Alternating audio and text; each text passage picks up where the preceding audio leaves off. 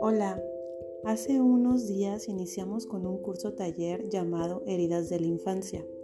Este curso está dentro de los cursos de Centro Dharmali y me gustaría compartirte unos puntos que tratan sobre cómo sanar estas heridas. Punto número uno. Deja de pensar como víctima. En vez de seguir culpando a los demás de nuestras desgracias, lo mejor es hacernos responsables ahora en adelante de nuestra felicidad. No condiciones tu vida a que el otro te pida perdón, porque probablemente no ocurra.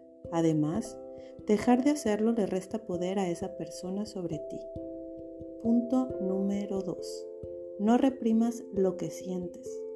Una de las maneras de dejar fluir una emoción y que no se somatice es reconociéndola.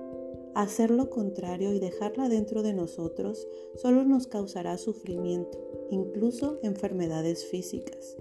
De ser posible, habla con alguien, especialmente con quien tengas problemas, y aclara tus puntos, ya que hacerlo puede ser muy liberador. Punto número 3. Aprende a perdonar. Este es uno de los pasos más difíciles. Cuando perdonamos es porque aprendemos a ver lo que nos pasa desde otra perspectiva.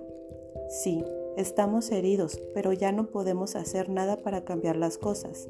La ira solo daña a quien la siente, no a quien la causó. Punto número 4.